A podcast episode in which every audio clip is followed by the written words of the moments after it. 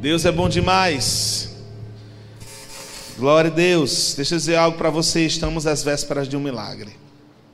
Estamos vivendo as vésperas de um milagre. Isso mesmo. Você. Isso mesmo.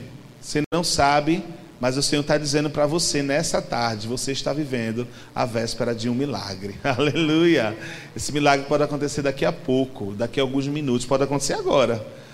Aleluia. E você tem que viver com essa expectativa. A mesma expectativa que nós temos em Deus para a volta de Jesus, nós temos que viver a respeito da concretização da palavra dele nas nossas vidas. Viver com expectativa todos os dias a respeito daquilo que Deus já falou conosco. E sabe, irmãos, para Deus nada é impossível. Você sabia disso? Que para Deus tudo é possível? Tudo é possível. Até aquilo que para os homens parece impossível, Deus pode realizar. Sabe, quando a gente estuda um pouquinho a respeito do caráter de Deus, nós vamos entender que dentro do seu caráter existe a onipotência. Isso significa que para Deus tudo é possível, Ele tudo pode fazer. Por determinadas ocasiões e até é, situações na nossa vida que nós permitimos, nós muitas vezes paramos a atuação da onipotência de Deus nas nossas vidas. Por exemplo, Ele não vai realizar o um milagre na tua vida se você não crê. Se você não crê que aquilo que Deus falou vai acontecer, Ele não vai conseguir realizar isso na tua vida, porque Ele vai bater de frente com a tua incredulidade. E a, a onipotência de Deus, ela não entra em operação na vida dos seus filhos quando há incredulidade, quando há dúvida, quando não há convicção a respeito da palavra de Deus. Então, por mais que Deus seja onipotente, e nós sabemos que Ele é poderoso para fazer todas as coisas, mas Ele muitas vezes não vai conseguir manifestar a Sua onipotência nas nossas vidas, porque muitas vezes nós nos posicionamos em, em lugares que vai impedir essa onipotência de Deus nas nossas vidas. Um desses lugares que eu acabei de falar aí é justamente a incredulidade. Quando você não crê na palavra de Deus, quando você não crê no próprio Espírito que está dentro de você, é, mostrando a verdade da palavra, você está parando a atuação de Deus. Não é que Deus vai deixar de poder. Não. A questão é que Deus ele não vai ter acesso a manifestar a sua, o seu potencial nas nossas vidas, sabe? O próprio Jesus disse que ele bate a porta e se nós abrirmos a porta do nosso coração, ele vai entrar, porque ele é educado, ele não vai fazer aquilo que nós não queremos que ele faça. Então, quando nós não entendemos e não aceitamos e não recebemos a totalidade do potencial de Deus nas nossas vidas, por causa da nossa incredulidade, isso fica impedido de chegar até nós. Por mais que nós venhamos a crer que para Deus tudo é possível, mas se nós não aceitarmos e crermos que a palavra de Deus é real também para cada um de nós, essa potencialidade de Deus não vai nos alcançar. E a vontade dele é que todo esse potencial que ele é, que ele tem, porque na verdade essa potencialidade de Deus não tem a ver com o que ele tem, mas com o que ele é porque o potencial dele tem a ver com o seu caráter, e o seu caráter é manifestado baseado naquilo que ele é. Se Deus ele é poderoso, então ele é capaz de manifestar aquele potencial nas nossas vidas.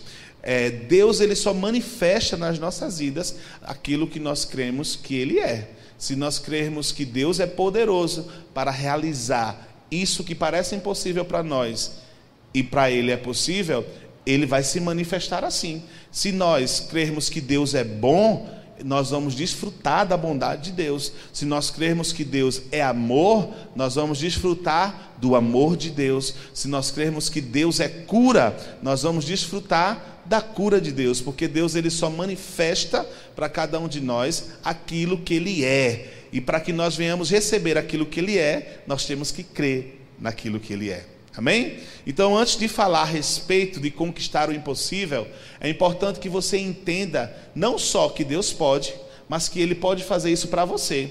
Lembra que está lá escrito em Hebreus, no capítulo 11, versículo 6, que nós temos que crer que sem fé é impossível agradar a, Deus, porque nós temos que crer que Deus existe, mas também que Ele é galardoador daqueles que o buscam. Nós temos que crer não só na existência de Deus para a salvação, mas também nós temos que crer num Deus que é doador, que gosta de dar, que gosta de galardoar. A palavra galardão é presente, tá certo? É um dom especial de Deus, são as bênçãos de Deus.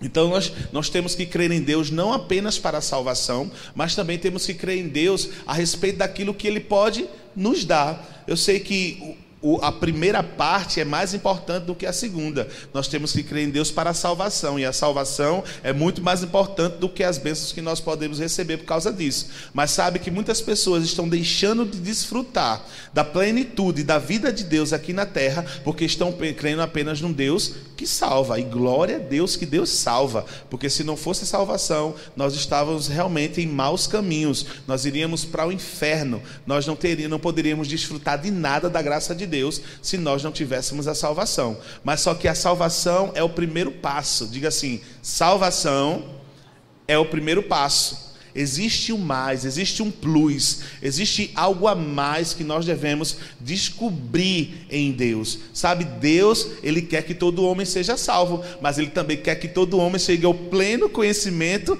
da verdade. Quando nós ficamos apenas na questão da salvação, nós vamos deixar de conhecer a verdade da palavra de Deus e automaticamente deixaremos de, de, de desfrutar daquilo que a palavra de Deus diz. Entendeu? Existem tesouros que estão guardados para aqueles que buscam conhecer ao Senhor. Existem coisas que estão escondidas para aqueles que buscam conhecer o Senhor. A Bíblia diz que nós devemos conhecer e prosseguir em conhecer. Então existe o primeiro conhecimento para a salvação, existe o primeiro conhecimento para o novo nascimento, existe a primeira manifestação da fé para receber Jesus como Senhor e Salvador da sua vida, mas não pode parar ali. Tem que prosseguir, tem que continuar crendo tem que continuar desenvolvendo a sua fé para continuar conhecendo a Deus ou em outras áreas da sua vida, para que não só a respeito da salvação você seja alcançado, mas também você seja alcançado em outras coisas que nós, como filhos de Deus, podemos viver e experimentar enquanto estivermos aqui na terra. Nós somos filhos de Deus, herdeiros de Deus e co-herdeiros com Cristo. Quer dizer que a herança de Deus para nós resume-se em apenas não ir para o inferno, e não é pouco. Eu não estou reduzindo reduzindo o potencial da salvação. Eu estou enfatizando isso, mas eu quero dizer para você que a herança de Deus em Cristo Jesus para as nossas vidas, ela não resume-se apenas à salvação, mas também ela resume-se, ela também vai a, a, avançar para outras coisas maiores. Estamos muitas vezes presos em não, estou salvo, tá bom, é, vou viver a minha vida e, e, o que importa é que eu vou para o céu. Glória a Deus que você vai para o céu. Glória a Deus que você é salvo. Glória a Deus que se a trombeta tocar agora você vai se encontrar com Jesus nos ares. Mas enquanto essas coisas não acontecem, irmãos, a vontade de Deus é que nós venhamos viver plenitude de vida aqui na terra. A vontade de Deus é que nós venhamos a desfrutar do melhor dessa terra. Salvação, ela nos conecta com o nosso futuro. Por mais que agora a gente já esteja vivendo a salvação, por mais que agora já tenha desfrutado a salvação, mas ela nos trouxe de volta para Deus, baseado também num futuro que está por vir, que é estar com Deus para sempre. Eu também entendo que nós já estamos vivendo a vida eterna agora, mas o que eu quero dizer para você é que enquanto nós não chegamos em Deus, na face a face, no olho a olho, enquanto nós não chegamos em Deus, no arrebatamento, existe algo de Deus para você manifestar nessa terra. E eu digo para você, essa bênção, isso que vai alcançar a tua vida, não é só apenas para satisfazer a sua vida, mas é para que isso sirva de honra e glória para Ele. Porque, irmãos, quando ele pega uma pessoa que naturalmente não tinha condições de ter algo, que naturalmente não teria capacidade de fazer algo, e faz aquilo acontecer na vida daquela pessoa, isso vai assustar outras pessoas, isso vai trazer espanto para quem está observando. E eu sei que tem uma grande nuvem de testemunha que nos observam, e essas nuvens de testemunha precisam estar se espantando com aquilo que Deus está fazendo na tua vida e isso servir de honra e glória para o Senhor. Não é apenas para satisfazer um desejo do filho, não é apenas para você dizer eu tenho, não é apenas para dizer você dizer eu posso, mas que aquilo reflita-se em fruto de salvação para aqueles que não creem. Reflita-se em fruto de fé para aqueles que ainda não têm Jesus. E muitas vezes a sua vida medíocre tem afastado mais as pessoas de Jesus do que aproximado. Muitas vezes você está focado em viver uma vida que vai, vai focar apenas na salvação, vai afastar muito mais pessoas do que atrair pessoas. Porque, irmãos, quando alguém vê, quando uma pessoa olha para você, você não podia, não podia nada, você nasceu numa família pobre, você não tinha nada, não fazia nada, não conquistava nada, e hoje Deus te dá a capacidade, Deus te deu o potencial, Deus manifesta a glória dele na tua vida, Deus cura através de você, Deus salva através de você, Ele tem te abençoado, Ele tem te dado uma casa, Ele tem te dado um carro, Ele aquilo que você precisa tem chegado. Isso, irmãos, vai servir de glória, porque as pessoas vão dizer assim: da onde tu veio e onde tu tá, como foi que aconteceu isso? Naturalmente tu não poderia ter isso, naturalmente tu não chegaria nesse lugar, só podia ser Deus. E essa é a vontade de Deus para as nossas vidas. Mas quando nós vivemos a nossa vida lá, éramos pobres, não, tô, não tenho nada contra, contra a questão de ser pobre, irmãos, não tenho nada contra isso, porque é, Jesus se fez pobre para que nós fôssemos ricos, mas o que eu quero dizer para você é que essa não é a melhor vida de Deus para você. Tá? Essa vida que você está vivendo hoje, se você não tem vivido o melhor de Deus para você, isso não é tudo que Deus tem para você. Sabe que a falta não é a vontade de Deus para a sua vida? Sabe que a escassez não é a vontade de Deus para a sua vida? Sabe que seu telefone tocando dia e noite porque as contas estão atrasadas, isso não é a vontade de Deus para você? Sabe que você abrir a sua conta bancária e está lá negativa, nem zerada mais tarde, já está negativa. Isso não é a vontade de Deus para você? Isso não é viver em vida de plenitude, isso não é viver em vida de abundância. Sabe, irmãos, que você abriu o seu armário e está faltando comida não é a vontade de Deus para você. Sabe que teu filho desejar algo e você não poder dar para ele, isso não é a vontade de Deus para você. A vontade de Deus é que você viva em abundância. A vontade de Deus é que você seja suprido em todas as coisas. A vontade de Deus é que ele seja o teu pastor e nada te falte. A vontade de Deus é que todas as suas necessidades sejam supridas, porque quando você estiver vivendo assim, isso vai estar glorificando ao Senhor. A sua falta não glorifica ao Senhor. A sua doença não glorifica ao Senhor. O seu armário vazio não glorifica ao Senhor. Mas sabe, o seu armário está cheio, mesmo sem você ter gasto um centavo, isso glorifica ao Senhor. Você está andando em cura, mesmo quando todo mundo ao seu redor está doente, isso glorifica ao Senhor. E você abrir a sua conta bancária e ter dinheiro lá sem saber de onde veio, isso glorifica ao Senhor. Aleluia! Só que as pessoas estão vivendo um evangelho focado na miserabilidade, como se fosse humildade. Humildade, irmãos, é uma condição espiritual. Não tem a ver com o externo. Porque eu posso estar vestindo pano de saco e ser soberbo. E eu posso estar vestindo uma jaqueta de 25 mil reais e ter o meu coração humilde diante de Deus a sua condição natural não vai determinar o quão humilde você é. Agora, aquilo que você é por dentro vai externar e vai alcançar tudo que está ao teu redor. Sabe como é que eu vou convencer o teu coração? Através das tuas atitudes, não através do que você veste. Eu vou conhecer o teu coração não é porque você está passando necessidade, não, mas é através daquilo que você, como você se comporta durante a necessidade. Porque como você tem se comportado na necessidade e na abundância, vai determinar o teu coração, vai determinar aquilo que você é por dentro. Não são as suas palavras, não é o seu vestir e não vai ser o quanto tem ou quanto falta na sua casa que vai determinar o quão humilde você é, mas as suas atitudes, as suas palavras, as suas reações diante das surpresas. E sabe que você está lidando com um Deus que Ele é onipotente, mas também é onisciente. Ele sabe de todas as coisas, inclusive a intenção do coração do homem. Deixa eu dizer para você nessa tarde, essa situação que você está passando não é para a glória de Deus. Vai ser para a glória de Deus quando você decidir sair dela. Quando você começar a crer e declarar a palavra de Deus, e você sair dela, aí Deus vai ser glorificado. Sabe, irmãos, Deus ele não usa as ferramentas do diabo para tentar provar você, porque Deus ele não é tentado pelo mal. Deus não é tentado pelo mal, meu irmão. Então ele não vai usar o mal para tentar e muito menos para provar você. Agora eu digo para você: se o inimigo tem se levantado contra você e tem tra trazido circunstâncias, tribulações na sua vida, tem um Deus que você serve. E esse é o Deus Todo-Poderoso. Esse é o Deus que não tem nada impossível para ele. Esse é o Deus que é capaz de abrir um mar para você passar. Esse é um Deus de fazer você andar sobre as águas. Esse é um Deus de fazer você transpor montanhas. Esse é um Deus que vai tirar você do buraco e vai te colocar num lugar de honra e glória para ele.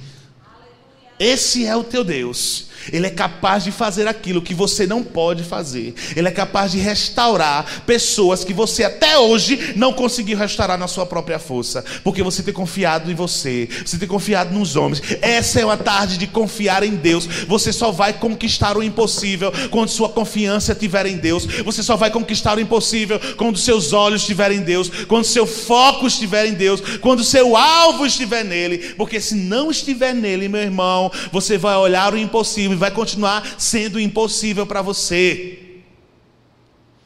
Para Deus, tudo é possível. E sabe, a gente vê o povo de Deus recebeu uma promessa através de Abraão, lá nos primórdios, nos primórdios do seu povo. Abraão recebeu uma promessa da terra prometida.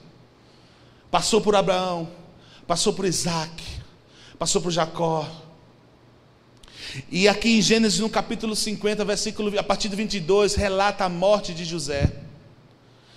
Enquanto José morria, ele disse, fez com que as pessoas jurassem a ele que quando Deus tirasse o povo daquela terra e levasse para a terra prometida, que levasse os seus ossos.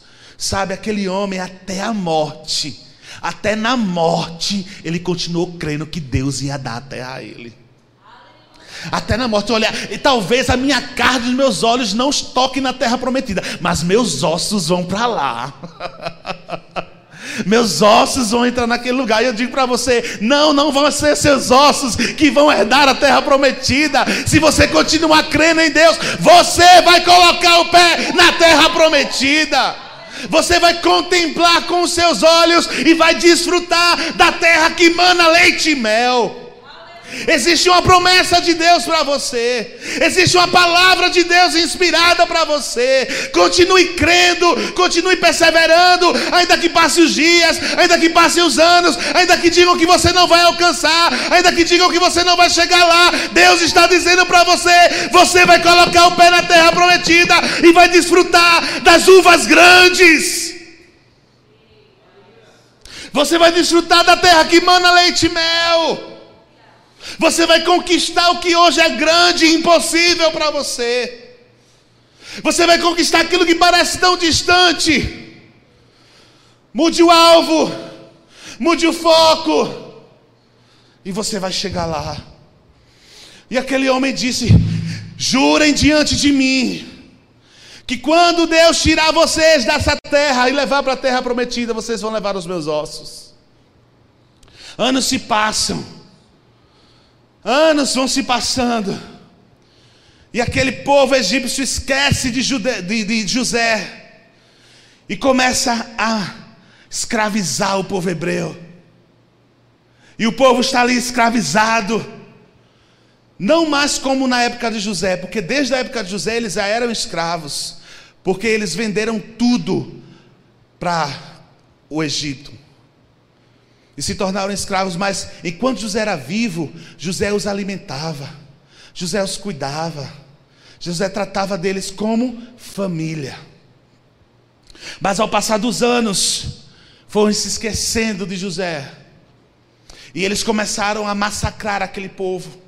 Aquele povo começou a ser humilhado, aquele povo começou a ser morto, colocado nos melhores, nos piores lugares para se trabalhar. Os reis mudaram.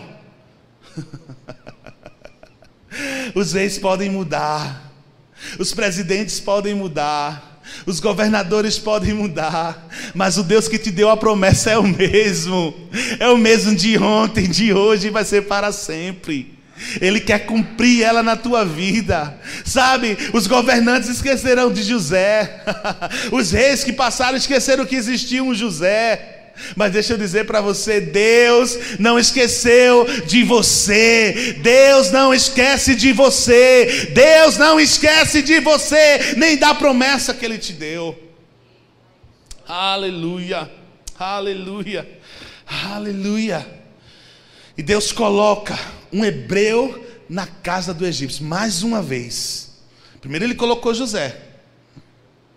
E mais uma vez ele coloca agora um hebreu na casa dos egípcios, Moisés. Deus muda todas as coisas, irmãos, para fazer aquilo que ele te prometeu acontecer. No momento em que o rei estava perseguindo os judeus, no momento que o rei estava mandando matar os primogênitos judeus, Deus pega justamente um filho judeu e coloca na casa do egípcio. Esse é o nosso Deus. Aleluia! O diabo pensa que tá, vai destruir a sua vida. O diabo pensa que está se dando bem. O diabo pensa que o plano dele vai dar certo. Mas por trás Deus está trabalhando por você. Deus está confundindo os seus inimigos. Aleluia! E aquele que queria matar, agora está cuidando como filho. Esse é o meu Deus. Esse é o meu Deus que zomba da cara do inimigo. Aleluia, como diz em Salmo capítulo 37, que Deus olha para os seus inimigos e se ri, porque vê o futuro deles. Aleluia! E Deus coloca Moisés dentro da casa, dentro da casa do rei egípcio. A filha do, do rei, a princesa, cuida como filho. Em determinado momento, aquele homem se lembra que ele é um hebreu. Em determinada situação, ele acaba matando um dos guardas e foge para o deserto. E lá no deserto, escondido, onde ninguém estava vendo ele, ele ali não era egípcio, ele não era judeu, ele não era filho de rei, ele era apenas um pastor de ovelhas. Atrás das malhadas, ninguém estava vendo ele, cuidando das ovelhas do seu sogro. Deus chama aquele homem. Deixa eu dizer algo para você, colocando uma pausa no que eu estou te dizendo. Quando Deus quer te chamar, você não precisa estar tá se mostrando, não. Você não precisa estar tá dizendo para o um povo, dizendo, olha, eu sei fazer, não. Ainda que você esteja atrás das malhadas, Deus está te vendo. E é de lá que Ele vai te tirar e vai te colocar na posição que Ele estabeleceu para você. E ele chamou Moisés ali. E disse: Moisés, eu quero que você liberte o meu povo. E mais uma vez Deus lembra a promessa a Moisés. Eu prometi, porque eu sou o Deus de Isaac, eu sou o Deus de, de Abraão, de Isaac, de Jacó. Eu prometi a eles que lhes daria a terra prometida. E você, Moisés, vai libertar o meu povo e vai os conduzir à terra. Deus chama aquele homem para o cumprimento da promessa.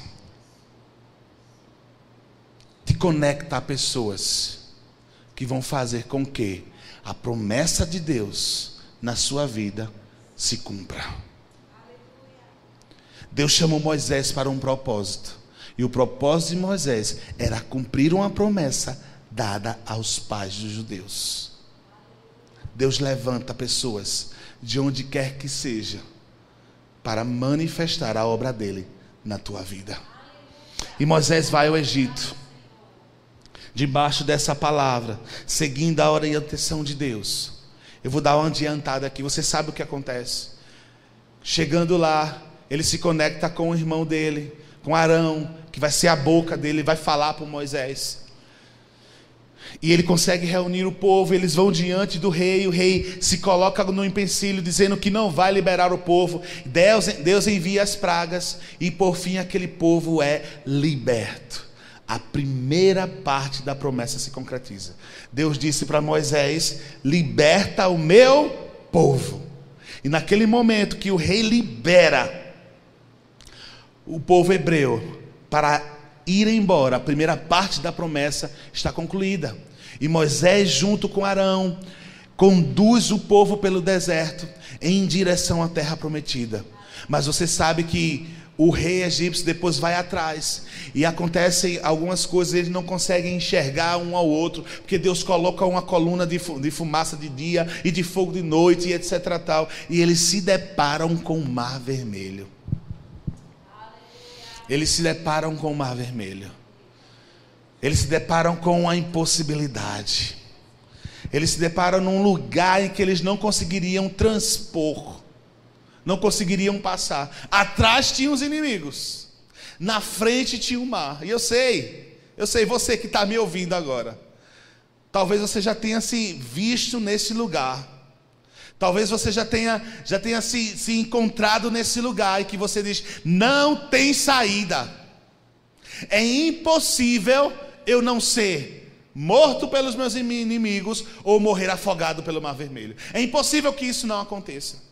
Porque se eu voltar, os meus inimigos vão me pegar e vão me matar. Se eu seguir em frente, o Mar Vermelho vai me afogar. Eu sei que muitos de nós já nos encontramos nessa situação, ou estamos vivendo hoje nessa situação.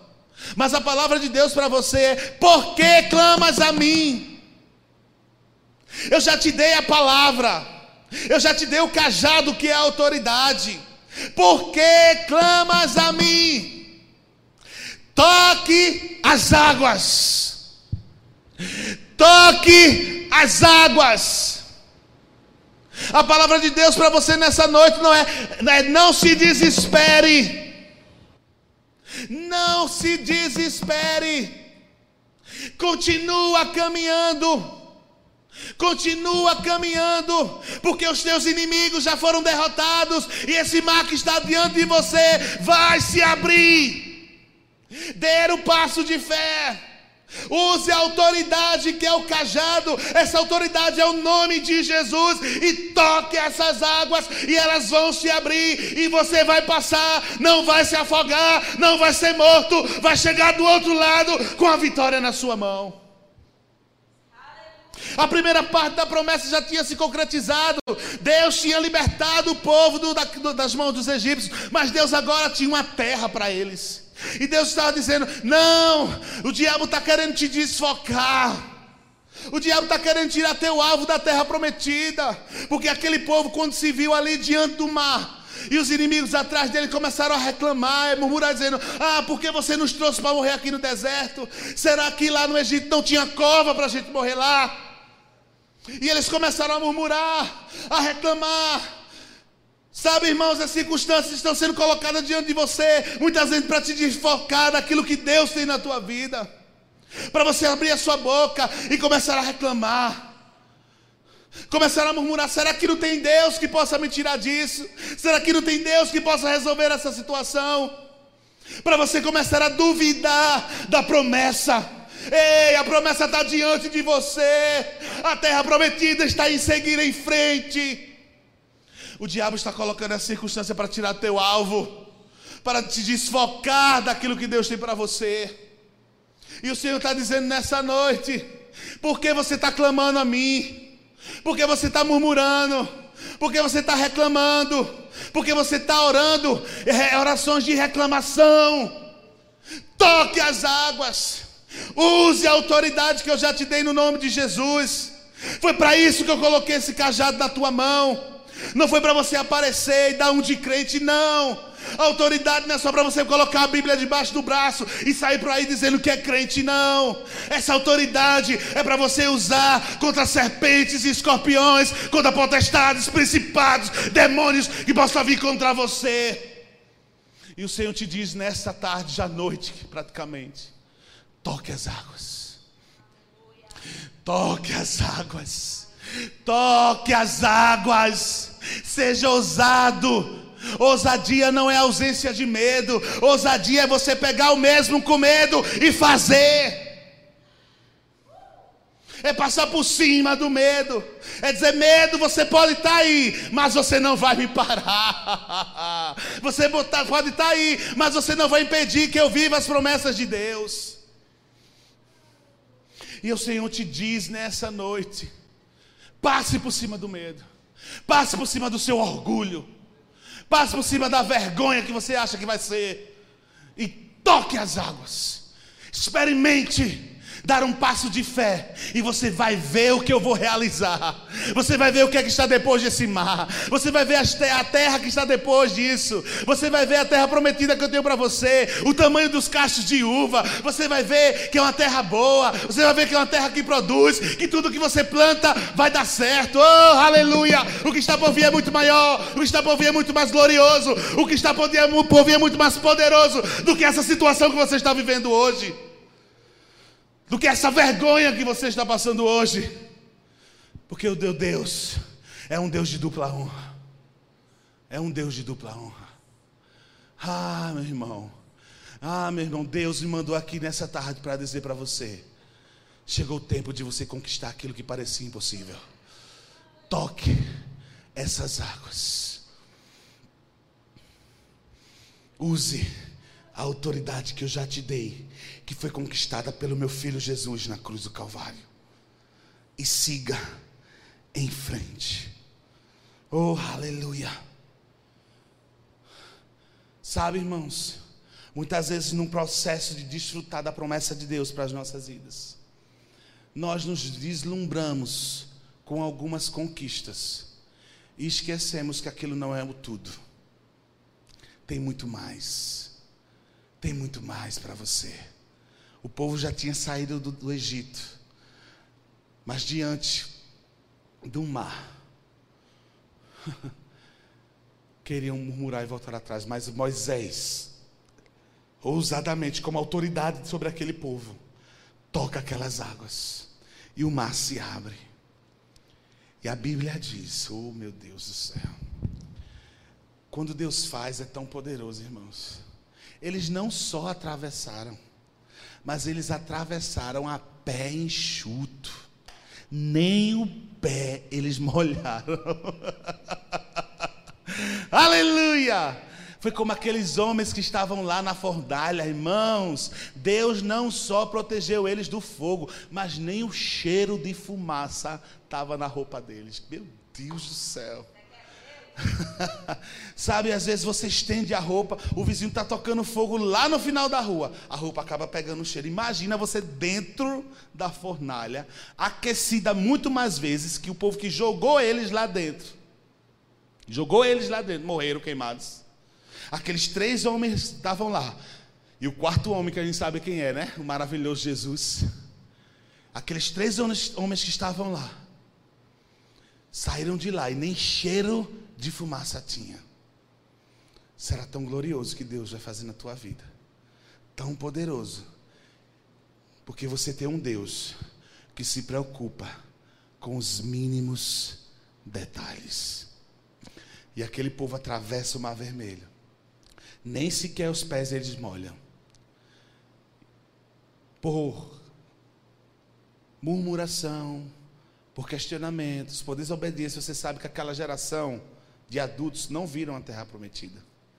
Morreram no deserto.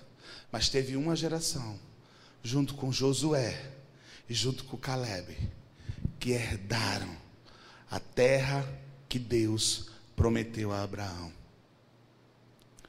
Você tem um Deus que para ele tudo é possível.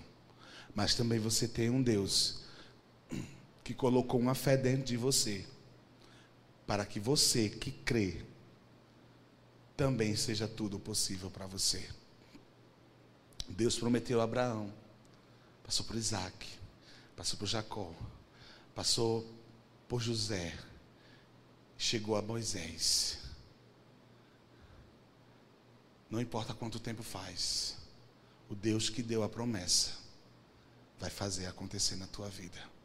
E eu digo para você, não vai ficar para a próxima geração. Você vai desfrutar disso. Você vai viver isso.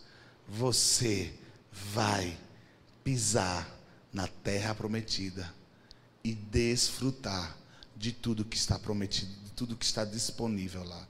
Eu não sei qual é a tua terra prometida, eu não sei o que foi que Deus falou para você, mas eu sei que vai acontecer. E eu quero terminar lendo um texto. Aleluia. Está lá em Marcos. Aleluia. Marcos 19. Marcos 9, desculpa. Marcos 9, 14. Evangelho de Marcos, capítulo 9, versículo 14. Vamos ler aí, até o 27, bem rápido. Quando eles se aproximaram dos discípulos, viram numerosa multidão ao redor e, os, e que os escribas discutiam com eles. E logo toda a multidão, ao ver Jesus tomada de surpresa, correu para ele e o saudava. Então ele interpelou os escribas, que é que discutisse com eles. E um dentre a multidão respondeu: Mestre, trouxe-te o meu filho, possesso de um espírito mudo. E este, onde quer que o apanha, lança-o para a terra, e ele espuma, rilha os dentes e vai definhando. Roguei aos teus discípulos que o expelissem, e eles não puderam. E o versículo 19 diz: Então Jesus, Jesus lhes disse: Ó geração incrédula, até quando estarei convosco? Até quando vos sofrerei? Trazei-mo. E trouxeram-lhe. Quando ele viu a Jesus, o Espírito imediatamente o agitou com violência, e caindo ele por terra, revolvia-se espumando. Perguntou Jesus ao pai do menino: Há quanto tempo isto lhe sucede? Desde a infância, respondeu. E muitas vezes tem lançado no fogo e na água para o matar. Mas se tu podes alguma coisa, tem compaixão de nós e ajuda-nos. Aquele homem mexeu com Jesus quando disse: Se tu podes alguma coisa, nos ajuda. Aí o versículo 23 diz: Ao que lhe respondeu Jesus: se podes. Acho que Jesus disse: esse aí realmente não sabe quem eu sou. Mas sabe, irmãos, ei, você pode estar rindo da posição desse homem. E eu vou dizer para você: esse homem não conhecia Jesus, esse homem estava vivendo uma aliança diferente. Mas muitas vezes nós estamos fazendo essa mesma pergunta para Deus. Com as nossas atitudes. Talvez você não diga, Senhor, se tu podes, mas com as nossas atitudes. Muitas vezes nós estamos fazendo essa pergunta para Deus. Muitas vezes, quando nós dizemos, Senhor, se for da tua vontade, ei, você não sabe qual é a vontade de Deus para você? Se é a vontade de Deus, Ele vai fazer. Porque se não fosse a vontade dele, Ele não tinha enviado Jesus para que isso se manifestasse na sua vida. Amém? E ele disse assim: se podes, tudo. Diga assim comigo, tudo. Diga mais forte aí na sua casa, bem alto. Diga tudo. Ah, irmãos, o que é tudo? Pergunta alguém para o seu lado aí, filosofa com ele um pouquinho. Ei, irmão, o que é tudo? Tudo é tudo. Tudo é tudo. Tudo é tudo. Carro está dentro de tudo. Salvação de um familiar está dentro de tudo. Cura está dentro de tudo. Milagre está dentro de tudo. O que você precisa está dentro de tudo. Então tudo é possível. Tudo é possível ao que crer. A condição aí não é se Deus pode ou se você pode. A condição aí é crer. Se você crê, tudo é possível para Deus e tudo é possível para você. Basta você crer. Tudo é possível